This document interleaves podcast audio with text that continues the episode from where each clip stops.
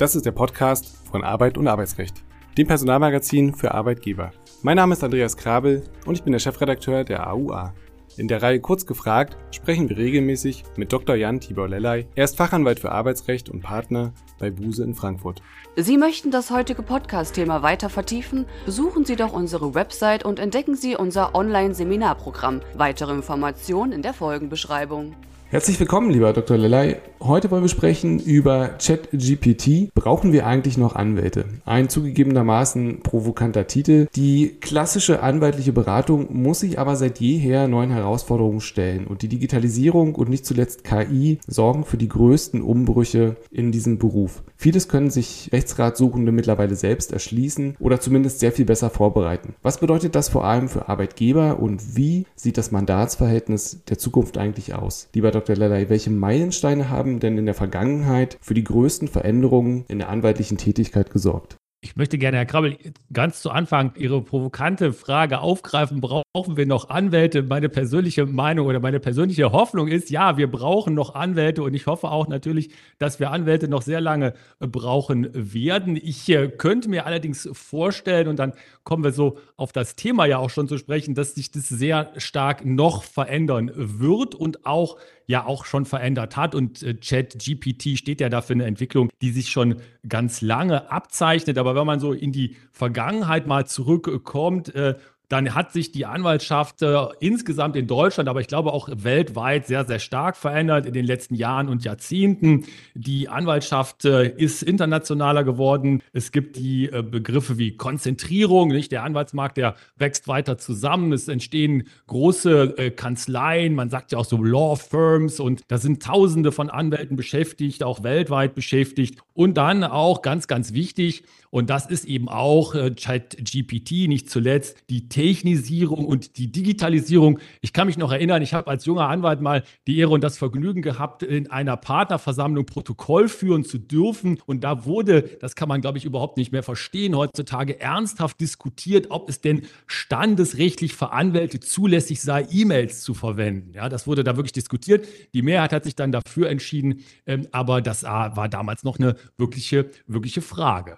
Ja, das war ja auch lange Zeit noch Neuland. Vielleicht so ein bisschen Neuland ist ChatGPT, beziehungsweise auch wieder nicht. Was verbirgt sich hinter diesem Begriff eigentlich? Würde einfach gerne mal anfangen und sagen, was ist denn überhaupt diese Abkürzung? Das habe ich mich nämlich immer schon gefragt. Chat, okay, das versteht man ja, also sogar so jemand wie ich versteht das, aber was ist denn dieses GPT? Und da kann man dann nachlesen, da steht dann Generative Pre-Trained Transformer. Äh, finde ich nicht so furchtbar aussagekräftig, aber es ist ein Chatbot, also eine sogenannte Conversational AI, also eine sprechende oder gesprächsführende künstliche Intelligenz, die eben Antworten oder Texte erstellt und das basiert auf dem Input, also das, was die Benutzerinnen und Benutzer da reingeben in die Suchmaske. Und äh, sie hat, glaube ich, jetzt eine globale Berühmtheit erlangt, diese künstliche Intelligenz, der Chat-GPT, weil er ja ganz äh, offen zugänglich ist. Wobei man eben auch sagen muss, das ist äh, nur eine äh, Möglichkeit, eine Variante. Wenn man das mal auch ein bisschen recherchiert online, dann sieht man sofort, und das wird ja auch gesagt, da gibt es auch Konkurrenzprodukte, die äh, teilweise sogar noch besser sein sollen. Aber der Chat-GPT, der steht im Moment so richtig im äh, Zentrum des Interesses, denke ich mal.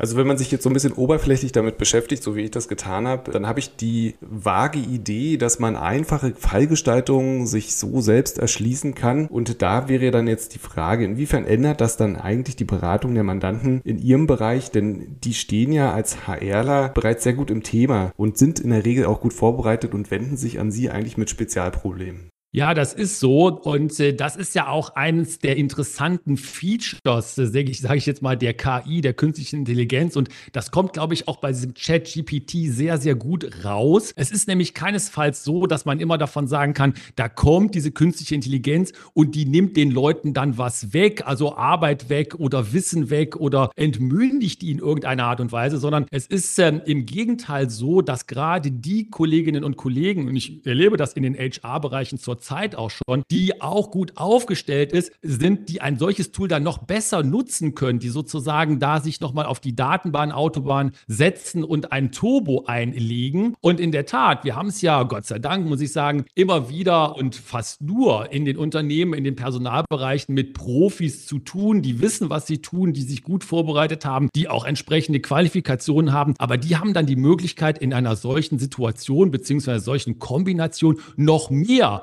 daraus herauszuholen, sich noch besser vorzubereiten und da in, mit der künstlichen Intelligenz in so eine Art von Dialog einzutreten und ihr Wissen, ihr Wissen nochmal weiter zu vertiefen und zu verbessern. Das klingt für mich eigentlich nach einer ganz tollen Entwicklung für richtig gute Anwälte, die ihr Handwerk tatsächlich verstehen und nicht oberflächlich Muster rausgeben. Also wie verändert sich da eigentlich ganz allgemein die Tätigkeit von Anwälten und worauf müssen sie sich jetzt vielleicht sogar auch in zehn Jahren einstellen?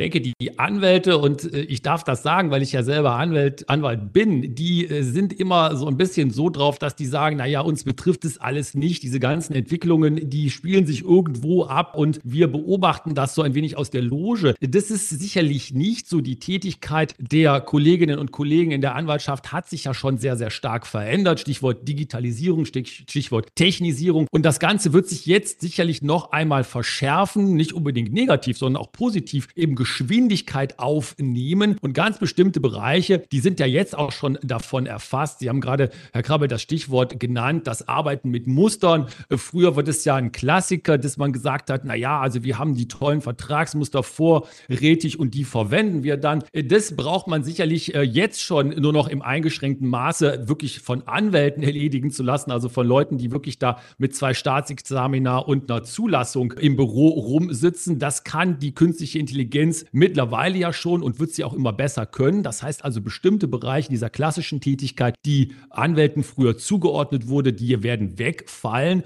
Und wenn man jetzt diesen Blick in die Zukunft mal wirft, zehn Jahre oder sogar noch mehr, dann werden wir sicherlich da auch eben eine ganz andere Art der Tätigkeit haben. Sicherlich auch Tätigkeiten, die heute vielleicht man sich noch gar nicht so vorstellen kann. Es entstehen ja auch neue Berufsbilder. Das ist sicherlich im Rechtsberatungsbereich auch nicht anders. Ein wesentlicher Teil wird allerdings auch immer sein, dass zum Beispiel Verhandeln mit Gegenseiten, mit Gerichten, mit Behörden ein klassischer Teil der anwaltlichen Tätigkeit. Und da denke ich, sie die äh, Chat-GPTs dieser Welt noch nicht so gut aufgestellt.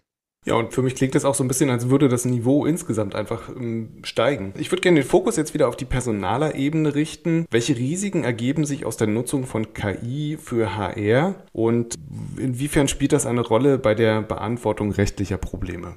Ich denke, das ist ein ganz wichtiger Punkt und der ist ja auch schon seit einigen Jahren, einigen Jahren im Fokus, auch äh, aus verschiedenen Blickrichtungen. Es gibt zum Beispiel die äh, vor einiger Zeit von IBM, also dem großen Computertechnologiekonzern, initiierte Initiative der sogenannten Human Friendly Automation Charter. Da wird man sich also damit auseinandersetzen und tut das auch schon, wie sich so etwas wie künstliche Intelligenz auf den äh, Prozess, äh, gerade auch auf den HR-Prozess eben auswirkt. Und es gibt ganz aktuell einen Dialog, der begann, äh, begangen worden ist mit den Sozialpartnern im Bankenbereich. Da gibt es also ein Sozialpartnerprojekt zur guten Gestaltung von künstlicher Intelligenz. Und in diesem Bereich Banken, Finanzdienstleistungen ist das besonders relevant. Warum? Weil da jetzt schon geschätzt wird, dass circa ein Drittel der Beschäftigten zumindest teilweise mit selbstlernenden Systemen arbeitet. Und das ist ja nichts anderes als künstliche Intelligenz, KI. Und es wird da immer unterschieden zwischen dem sogenannten komplementären Einsatz, das heißt also der Einsatz, wo die KI den Menschen,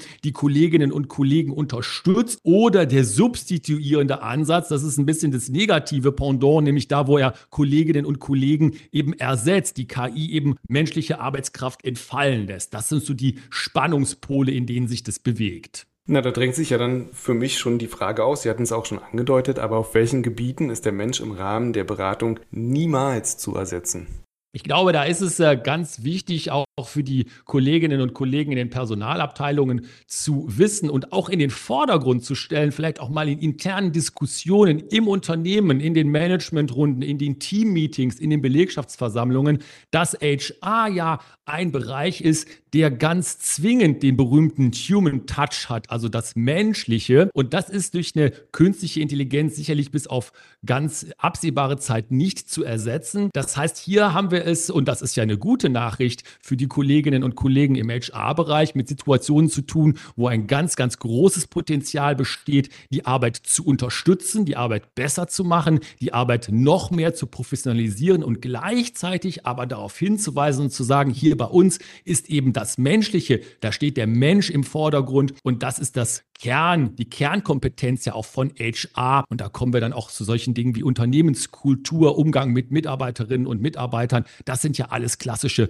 Bereiche, wo HR die Trümpfe ausspielen kann. Ja, und das wäre ein Bereich, den man möglicherweise sogar hochfahren könnte. Aber können Sie es vielleicht nochmal auf den Punkt bringen, wie verändert KI die Personalarbeit jetzt innerhalb des Unternehmens? Was man jetzt schon sehen kann, ist, dass in den standardisierten Prozessen KI mehr und mehr entweder bereits eingesetzt wird oder zunehmend eingesetzt wird und eben die Prozesse auch verändert und da auch die menschliche Arbeit nicht überflüssig macht, aber doch in einem gewissen Art und Weise in bestimmte Bereiche eingliedert. Das sind zum Beispiel die Bewerbungsprozesse, die eine Rolle spielen. Das sind äh, zum Beispiel Beurteilungssysteme, die eine Rolle spielen. Und ähm, das sind die typischen HR-Prozesse, wo die KI ja jetzt schon eingesetzt wird, die, und das muss man ja auch offen sagen, häufig auch in der Vergangenheit als gar nicht so attraktiv angesehen wurden, wo nämlich gesagt wurde, oh, das, ist ja, die das sind die Routine-Jobs, das muss man immer machen, da sind so viele Regeln zu beachten und so weiter und so weiter. Ist alles richtig. Und da kann man ja jetzt auch auf KI zurückgreifen. Und das sind die klassischen Spielwiesen in Anführungszeichen, die sich jetzt schon in der Personalarbeit auftun. Wir hatten es in einer der vergangenen Folgen auch schon mal besprochen, aber die Frage, die sich mir dann auch wiederum stellt, ist, wer übernimmt die Verantwortung für Entscheidungen, die durch die künstliche Intelligenz getroffen werden? Also muss dann immer jemand nochmal da sitzen und sagen, das ist mein Bereich, das ist mein Part, ich übernehme jetzt hier die Verantwortung für das, was passiert ist. Ja, absolut richtig. Und das ist ja auch einer der ganz wesentlichen Punkte, die immer wieder, und zwar in allen Bereichen, wo über letztendlich ja Menschen oder menschliche Vorgänge, menschliche Schicksale entschieden wird, das zu Recht auch betont und in den Vordergrund gestellt wird. Das ist das menschliche Letztentscheidungsrecht. Das muss gegeben sein. Das ist ja auch festgelegt in Artikel 22 Absatz 1 der Datenschutzgrundverordnung DSGVO. Das heißt, äh, das ist letztendlich nichts anderes als eine Ausprägung äh, der menschlichen Würde. Niemand muss äh, nach unserem Selbstverständnis, also Selbstverständnis unserer Rechtsordnung, sich gefallen lassen, dass er absolut und ohne das äh, in irgendeiner Weise beeinflussen zu können, das Opfer in Anführungszeichen von Technologie wird. Und damit ist es eben auch so, dass man diese Prozesse, die in Unternehmen strukturiert werden mit äh, KI, immer auf dieses menschliche Letztentscheidungsrecht ausrichten muss. Das ist wichtig, das ist gesetzlich vorgeschrieben. Das ist aber übrigens auch ein Teil von guter Unternehmenskultur. Wenn ich das Ganze so jetzt so höre, dann stelle ich mir vor, dass das Anforderungsprofil von Personalverantwortlichen sich wahnsinnig gewandelt hat und in Zukunft auch noch ganz anders aussehen wird. Können Sie das vielleicht kurz skizzieren, wenn ich das so richtig sehe? Ich denke, Herr Krabbel, das sehen Sie absolut richtig. Äh, das wird sich äh, so äh, gestalten aus meiner Sicht.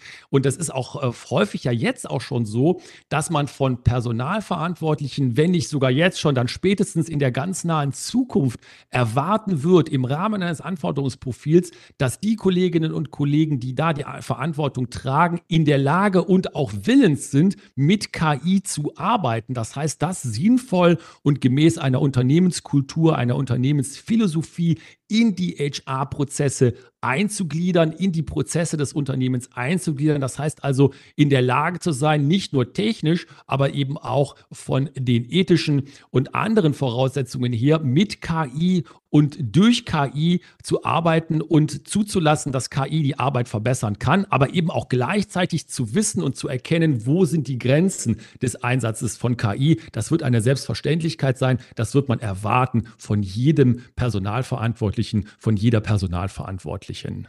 Es geht also, wegducken ist nicht mehr und man kommt tatsächlich einfach nicht dran vorbei, ganz egal, was man davon hält. Welche Einsatzmöglichkeiten bietet die künstliche Intelligenz im Rahmen der Personalarbeit? Also Sie hatten es ja schon angedeutet, aber vielleicht gibt es noch so zwei, drei Punkte, wo Sie sagen, da wird sich ganz wesentlich was verändern. Ja, ich denke, der, die Punkte, die wir ja schon besprochen hatten, die sind äh, ja heutzutage in vielen Unternehmen ja auch schon gang und gäbe. Also die äh, Personalauswahlprozesse oder die Recruiting-Prozesse, die bis zu einem bestimmten Grad durch selbstlernende Systeme und Automatisierung erledigt werden.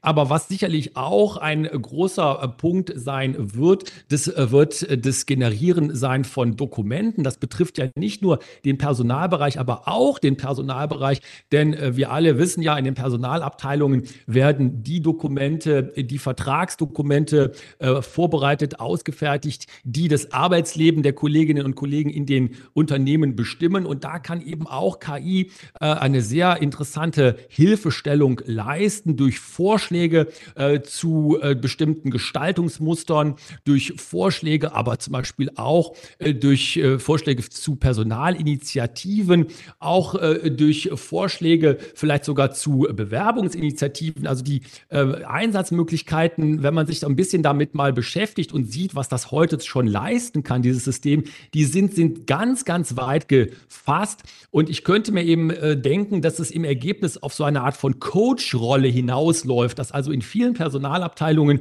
die KI eingesetzt wird als ein nichtmenschlicher Coach im positiven Sinne, der also Anstöße gibt, Denkanstöße gibt und dadurch zur Verbesserung der Arbeits Arbeits-, der Personalarbeit beiträgt. Zum Schluss würde ich gerne noch zwei Sachen ansprechen. Zum einen, es bietet sich nahezu an, äh, das ist der Datenschutz. Gibt es da irgendwelche Besonderheiten? Natürlich gibt es vermutlich, aber sehen Sie da etwas, was ganz gezielt einmal beachtet werden muss? Wenn man sich heute den Chat GPT anschaut, und das ist mit allen diesen Systemen der Fall, die zumindest äh, sozusagen frei verfügbar sind auf dem Markt, da muss man ganz offen sagen, da spielt Datenschutz äh, keine äh, bis nur höchstens eine ganz geringe Rolle. Warum? Weil das ja nicht äh, an, nichts anderes ist als das Sammeln von Daten und das zur Verfügung stellen äh, von Daten. Da wird man ja sogar auch darauf hingewiesen, wenn man sich da äh, einloggt in die Systeme. Und das muss man eben ganz klar sagen, welche Systeme man dann im Ergebnis verwenden wird im Unternehmen. Das wird auch von datenschutzrechtlichen Fragen Fragen bestimmt sein und die sind natürlich ganz, ganz oben auf der Agenda, denn diese ganzen Selbstlernsysteme leben ja von Daten. Die brauchen Daten wie die Pflanzen, das Sonnenlicht, sonst können die ihre Aufgabe nicht erledigen. Das heißt, hier muss also der Datenschutz eine ganz große Rolle spielen und gleichzeitig, und das ist so ein bisschen das Downside der ganzen Geschichte, ist es auch so, dass man hier bestimmte datenschutzrechtliche Vorgaben natürlich erfüllen muss. Ich denke, die DSGVO und unser BDSG liefern hier sehr, sehr wertvolle Leitplanken und die wird man auch umsetzen und ernst nehmen müssen. Und nahe verwandt mit dem Thema ist natürlich das Betriebs- und das Geschäftsgeheimnis. Inwiefern sehen Sie das möglicherweise gefährdet beim Einsatz von beispielsweise ChatGPT? Um es ganz offen anzusprechen, wer heutzutage äh, äh, mit der momentanen Aufstellung von dem Chat GPT Betriebs- und Geschäftsgeheimnisse da in die Suchmaske einpflegt, äh, der kann sich äh, sicher sein, dass er äh, die Geschäftsgeheimnisse und die Betriebsgeheimnisse verletzt hat. Die enden nämlich dort in dem Datenpool und werden weiter verwendet. Also bitte da die Finger von lassen. Aber ich glaube auch nicht, dass hier jemand unserer Hörerinnen und Hörer sowas tun würde.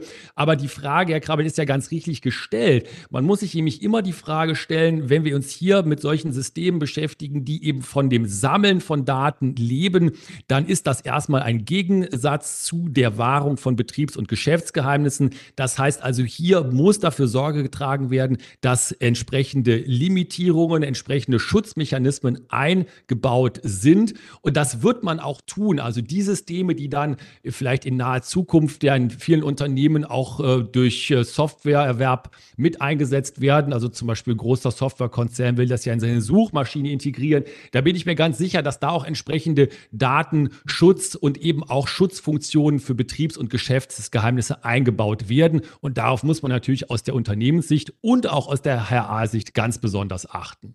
Ganz herzlichen Dank, lieber Dr. Lellay, für das Gespräch. Mir bleibt noch ein Hinweis auf das kommende Heft, die AUA Nummer 323. Anfang März erscheint die. Dort wird sich Max Tinius, unser Futurologe, der in regelmäßigen Abständen im Heft über die Zukunft berichtet und was sich so verändern wird, den zweiten Teil dieses Gesprächs, das wir heute geführt haben, einmal dezidiert auf, ausbreiten und groß erläutern, was es mit ChatGPT eigentlich auf sich hat, sodass dort gerne nochmal nachgelesen werden kann. Vielen Dank für das Gespräch. Wir hören uns beim nächsten Mal. Bis dahin. Dankeschön. Tschüss. Psst. Eine kleine Empfehlung des Hauses. Das AUA-Abo. Weitere Informationen finden Sie in der Folgenbeschreibung.